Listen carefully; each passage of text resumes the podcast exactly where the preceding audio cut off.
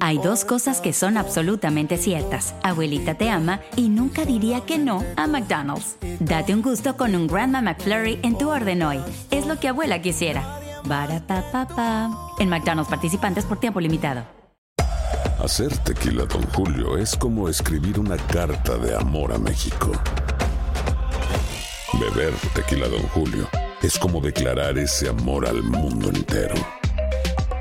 Don Julio es el tequila de lujo original, hecho con la misma pasión que recorre las raíces de nuestro país. Porque si no es por amor, ¿para qué? Consume responsablemente. Don Julio Tequila, 40% alcohol por volumen, 2020. Importado por Diageo Americas, New York, New York. Tres ganadores. Cada uno de ellos se ha ganado 200 millones de pesos. A la familia Pérez, Uriarte y Ortiz se les cumple el sueño. Prométeme que el dinero nunca te va a cambiar. Te juro que siempre voy a ser ese hombre del que tú te enamoraste. Pero con la suerte, también llegan los problemas. Lástima que van a perderlo todo. Golpe de suerte, de lunes a viernes a las 8 por Univisión. Hola, soy Jorge Ramos y a continuación escucharás el podcast del Noticiero Univisión.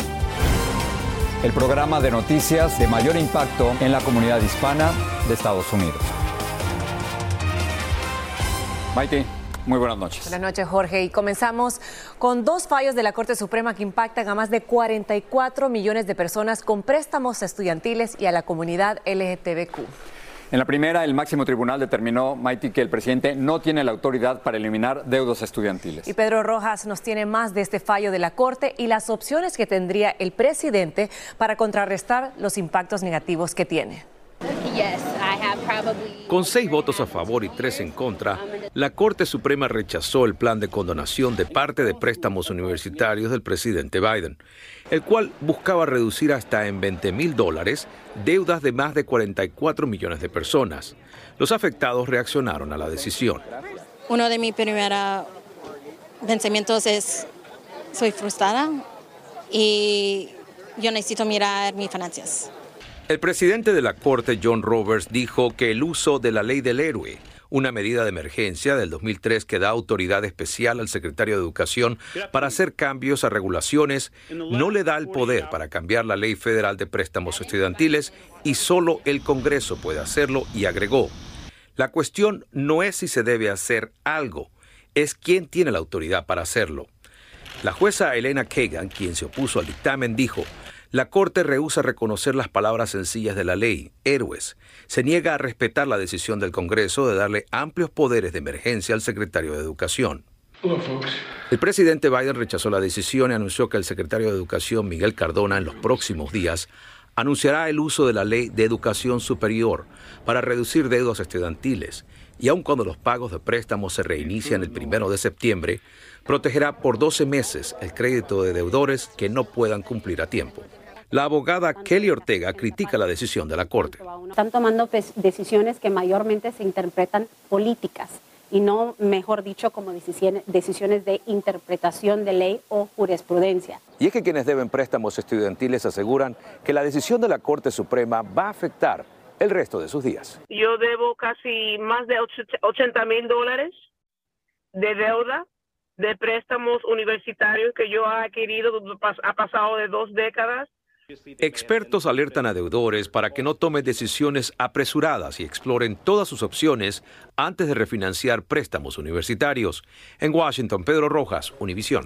Esa fue una decisión. Hay otra decisión. En la segunda decisión importante, los seis jueces conservadores consideraron que una diseñadora gráfica de Colorado puede negarse a crear sitios de Internet para parejas gay. A nombre de la mayoría conservadora, el juez Gorsuch escribió lo siguiente, la oportunidad de pensar por nuestra cuenta y expresar esos sentimientos libremente está entre nuestras libertades más preciadas. En cambio, la jueza Sonia Sotomayor escribió, la Corte por primera vez en la historia le da a un comercio el derecho constitucional a negarse a servir a miembros de una clase protegida. Luis Mejía tiene más de esta decisión. La decisión tendrá un gran impacto en la comunidad homosexual de todo el país. Por seis votos contra tres, la Corte dijo que una diseñadora web de Colorado tenía el derecho de rehusar un trabajo sobre matrimonios del mismo sexo porque contradicen sus valores religiosos. En Colorado hay una ley que prohíbe la discriminación por orientación sexual, pero la mayoría conservadora de la Corte dijo que la primera enmienda de la Constitución que protege la libertad de expresión prohíbe que el Estado obligue a Lori Smith a crear mensajes con los que está en desacuerdo. Es mi derecho creer en lo que yo quiera creer. Algunos cristianos, como el pastor Indalecio Caballero, sienten que la Corte reafirmó su libertad religiosa. Pues yo no haría algo que tengo la convicción bíblica de que no lo debo hacer. Opinando por la mayoría, el juez Neil Gorsuch escribió que Colorado quiere forzar a Smith a desafiar su conciencia en un tema de mayor importancia, mientras que la jueza Sotomayor, en desacuerdo, dijo ha sido una reacción al movimiento que busca la libertad y la igualdad. Esto es doloroso. El caso puede estar basado en el principio de libertad de expresión, pero es el último en una serie de decisiones que favorecen a grupos religiosos, especialmente a cristianos conservadores, y sugieren que los derechos de los homosexuales, incluyendo el matrimonio entre personas del mismo sexo, son ahora más vulnerables que antes. De una otra forma, esto es el reflejo de un interés político principalmente, ¿no? Y ya después entonces saben que habemos una este, población vulnerable, las minorías, y entonces son los ataques contra nosotros las minorías. Líderes de la comunidad LGTBQ dicen que no se darán por vencidos, pero son conscientes de que los aires que soplan desde la Corte Suprema pueden destruir mucho de lo que han construido. En San Francisco, Luis Mejía, Univisión. Y hay más porque en su próxima sesión la Corte Suprema decidirá si la segunda enmienda de la Constitución protege a los dueños de armas que tienen órdenes de alejamiento por violencia doméstica. Los magistrados revisarán el fallo de un tribunal de apelaciones que permitió obtener armas a personas con antecedentes de violencia doméstica. Recordemos que la segunda enmienda protege el derecho del pueblo estadounidense a poseer y a portar armas.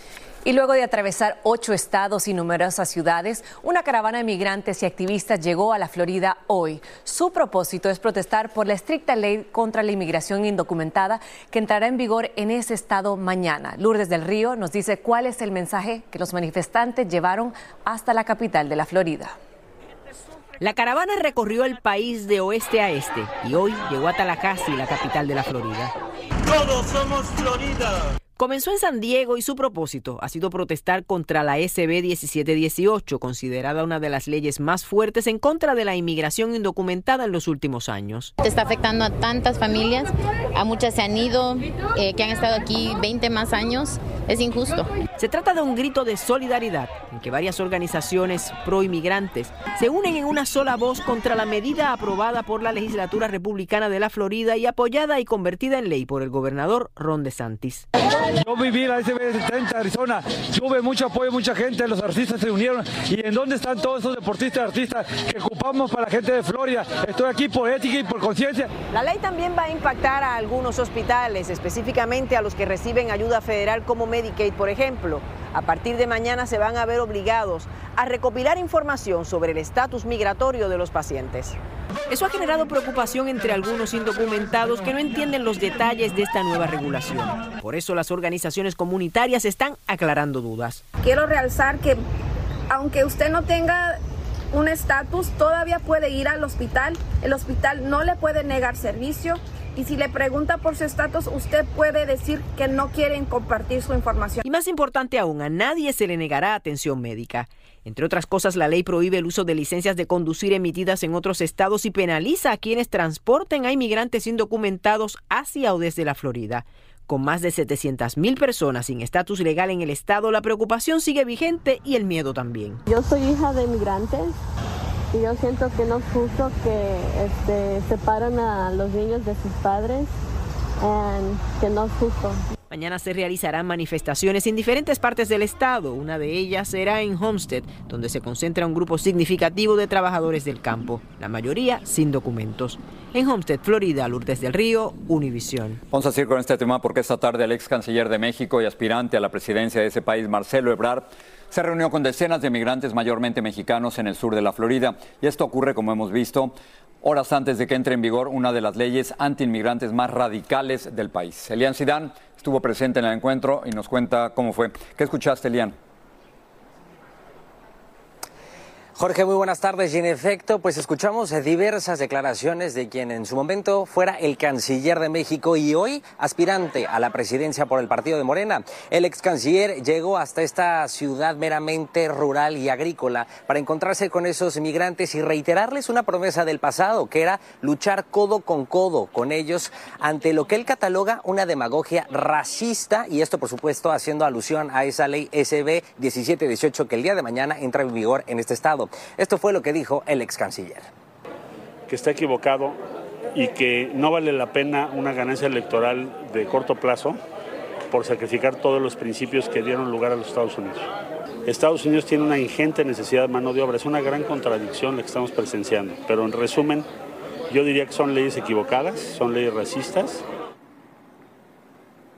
bueno, además, el ex canciller pidió a todos los presentes que hicieran un grupo de chat para que estuvieran en comunicación continua, para hacer un frente común en lo que él cataloga va a ser una retórica que va a seguirse extendiendo a lo largo y ancho de los Estados Unidos. Desde Homestead, Florida, soy Elian Zidane. Jorge, regreso contigo al estudio. Hay dos cosas que son absolutamente ciertas. Abuelita te ama y nunca diría que no a McDonald's. Date un gusto con un Grandma McFlurry en tu orden hoy. Es lo que abuela quisiera. En McDonald's participantes por tiempo limitado. ¿Qué tal amigos? Soy Sandarti y quiero invitarlos a mi nuevo gran show llamado Cash, el peso del dinero. Yo seré el conductor. Aquí están sus cuatro posibles respuestas, pero tendré como capitanes a Doña Lucha y Albertano. Ustedes van a tener que jugar debajo de esas cajas. Si responden bien, no corren ningún peligro. Pero si llegan a fallar, quedarían inevitablemente aplastados. El nuevo Game Show. Cash, el peso del dinero. A partir del domingo 9 de junio a las 8. Por Univisión. Gracias por seguir con nosotros en el podcast del Noticiero Univisión. Hablando de México, la oposición está buscando a un candidato único que se pueda enfrentar al candidato de Morena, el partido del presidente en las elecciones de junio del 2024. Y uno de los aspirantes es el presidente de la Cámara de Diputados de México, el panista Santiago Krill. Hablé con él. Quisiera yo auténticamente tener la oportunidad de ser el presidente del país. ¿Cree usted que pudiera ser una competencia justa, pareja, y que no va a haber favoritismo, es decir, que el presidente no se va a meter? No, el presidente se va a meter. Eh, a ver, eso es, digamos, algo que debe estar eh, en el componente de la él fórmula. dice que no.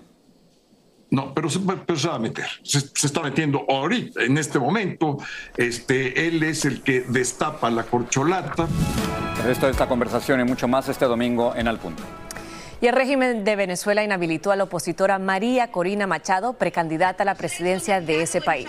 La información la dio a conocer un diputado chavista en la sede de la Asamblea Nacional que dijo que la dirigente antichavista no podrá ejercer cargos públicos al menos por 15 años. Minutos después de conocerse la noticia, Machado publicó en sus redes sociales una inútil inhabilitación que solo demuestra que el régimen sabe que ya está derrotado. La Asociación Automovilística de los Estados Unidos, la AAA, estima que 51 millones de personas, quizás usted, van a viajar este fin de semana feriado por carretera o por aire. Será el fin de semana más agitado de este año en todos los aeropuertos y en ellos ya se siente la presión desde ayer, como nos dice Blanca Rosa Vilches, quien está en Newark, Nueva Jersey. La diferencia en el aeropuerto comparado al resto de la semana era notoria aunque el nerviosismo en los pasajeros que aterrizaron también era visible. Todo el mundo miraba, a lo mejor todo el mundo pensaba que a lo mejor, porque a veces llega uno al gay y dice que eso lo pasan a otro gay. Casi 18 millones de pasajeros pasarán revisión este fin de semana festivo. Tenemos personal y estamos preparados. Además, desplazamos nuevos equipos de tecnología para ayudar al proceso de revisión. Miles respiran aliviados. Pero, ¿qué hacer si se cancela su vuelo? La aerolínea reservará gratis el próximo vuelo disponible tiene derecho a un reembolso completo del pasaje, incluso si su boleto no es reembolsable. Se recomienda que busque vuelos alternativos en otras aerolíneas antes de acercarse a hablar con un agente en el mostrador. La aerolínea no está obligada a proveer una habitación de hotel u otras compensaciones. Evite vuelos con escalas y busque pasajes muy temprano por la mañana. 43 millones viajarán por carretera el galón de gasolina cuesta un dólar 20 centavos menos que el año pasado. que manejen con precaución y si están yendo lejos salgan temprano, porque las cosas con tiempo salen mejor que al apuro. Ya sea por carretera o por avión, la tecnología y la precaución son sus aliados. Otra de las recomendaciones es descargar la aplicación de la aerolínea en su teléfono celular. De esta manera puede anticiparse a cualquier imprevisto antes de llegar al aeropuerto. En Newark, New Jersey, Blanca Rosa Vilches, Univision. Un hombre acusado de matar a cinco vecinos en Texas después de que se quejaran de los disparos que hacía el aire y que no dejaban dormir a un bebé, fue acusado hoy de cargos de asesinato capital que podrían conllevar a la pena de muerte. Los fiscales dijeron que aún no saben si le pedirán la pena capital contra Francisco Oropesa, de nacionalidad mexicana y deportado varias veces antes del ataque de abril en Houston. El huracán Beatriz en el Océano Pacífico está afectando la costa oeste de México. Con fuertes vientos y potenciales inundaciones, el huracán avanza rumbo norte-noroeste y ha dejado varias víctimas mortales. En los estados de Jalisco, Colima, Michoacán y Guerrero se reportan lluvias muy intensas. Pues vamos a seguir con México, donde el cuerpo de Hipólito Mora ex líder de los grupos de autodefensa en Michoacán, fue velado en el interior de su casa. Luego de una misa prevista para mañana, se espera que el cuerpo sea enterrado en el Panteón de la Ruana. Y hasta el presidente habló de su asesinato, como reporta Alejandro Madrigal.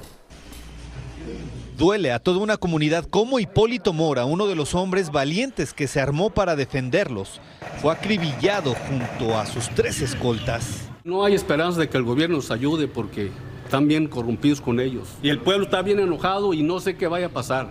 En la comunidad de La Ruana, municipio de Buenavista, estado de Michoacán, hay miedo y familiares y amigos dicen sentirse desprotegidos porque no hay operativo de seguridad. Aquí nací, aquí crecí y aquí me voy a morir. Yo tampoco me voy a ir igual que mi hermano. Mora viajaba en camioneta blindada en la zona rural de La Ruana, minutos después de que su casa fuera baleada. Los delincuentes a bordo de varios vehículos lo emboscaron y le dispararon con fusiles Barretts calibre 50. Después le prendieron fuego. Y ahora sí llegan, ya que está muerto él allá. Hipólito fue productor de limones y cansado de las extorsiones de grupos delictivos decidió armarse y fundar las autodefensas de Michoacán en 2013. Simplemente se estaban defendiendo, estaban defendiendo sus familias, sus cosechas, sus mujeres que las secuestraban. Mora fue víctima de varios atentados, tres de ellos en lo que va del año. Hace una semana denunció de nueva cuenta amenazas. No nos dejan trabajar y lo que trabajamos, desafortunadamente, es para el crimen organizado. En una carta que dejó a sus amigos para ser publicada el día de su muerte, Mora escribió, que mi muerte no sea en vano. Sabía que este día llegaría, que los michoacanos, que seamos valientes una vez más y acabemos con este mal que nos tiene en el suelo. Yo estaré con mi hijo Manolo y le diré a la muerte, ¿por qué me huías tanto? El gobierno federal dijo que no se dejó solo al ex líder de las autodefensas, pese a la crueldad del atentado. Fueron muchos tiros, casi mil Mora buscaba ser candidato a diputado para desde tribuna continuar denunciando la impunidad en Michoacán. En Ciudad de México, Alejandro Madrigal, Univisión. A ver, Mati, este 4 de julio va a ser muy diferente en Los Ángeles. Se va a festejar, pero como en otras varias ciudades, no habrá los tradicionales fuegos artificiales. En su lugar, Jorge, se van a usar drones para iluminar el cielo y garantizar así la seguridad de los participantes que no estarán expuestos a accidentes o quemaduras que han pasado en años anteriores. Jaime García nos tiene más detalles. La celebración de independencia del 4 de julio entró al siglo XXI y en más de una docena de ciudades del país como Los Ángeles serán las luces de modernos drones las que iluminen el cielo, evitando los peligros e inconvenientes de los tradicionales fuegos artificiales. Este día del 4 de julio en todas las calles se escuchan muchos cohetes y no parecen cohetes ya, sino parecen bombas. Ella señala que las explosiones se escuchan toda la noche y al amanecer se puede ver y respirar el resultado de la celebración. En las mañanas cuando nos levantamos esto está lleno de smog. Específicamente la ciudad de Los Ángeles no se tolera ningún tipo de fuego artificial. Con la primera onda cálida del año envolviendo a todo California este fin de semana de independencia, los bomberos están en alerta máxima ante el peligro del que históricamente ha sido el día del año, en el que se registra el mayor número de incendios debido al uso de fuegos pirotécnicos. Los fuegos artificiales que sirven como proyectiles y van al cielo no se pueden controlar dónde van a caer y pueden caer con mucha facilidad en el zacate, en una gasolinera, en unos apartamentos o una casa. En los primeros cinco meses de este año se han decomisado 250 mil libras de fuegos artificiales ilegales como este en el estado de California. Pero aún aquellos que son vendidos legalmente representan un grave peligro. En menos de 30 segundos la chispa de un fuego artificial puede quemar toda la ropa y su explosión provocar graves heridas e incluso la amputación de los dedos, como sucedió a esta niña de 13 años hace un año. Ese día cambió mi vida y no quiero que le pase a nadie más. Por eso en muchas ciudades serán drones los que iluminen el cielo para celebrar la independencia. En Los Ángeles, Jaime García, Univisión. Así termina el episodio de hoy del podcast del Noticiero Univisión. Como siempre, gracias por escucharnos.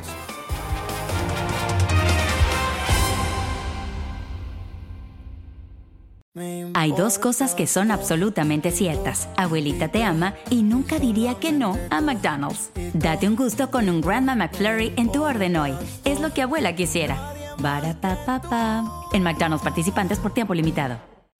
¿Qué tal amigos? Soy Sandarti y quiero invitarlos a mi nuevo gran show llamado Cash, el peso del dinero. Yo seré el conductor. Aquí están sus cuatro posibles respuestas, pero tendré como capitanes a Doña Lucha y Albertano. Ustedes van a tener que jugar debajo de esas cajas. Si responden bien, no corren ningún peligro. Pero si llegan a fallar, quedarían inevitablemente aplastados. El nuevo Game Show. Cash, el peso del dinero. A partir del domingo 9 de junio a las 8. Por Univisión.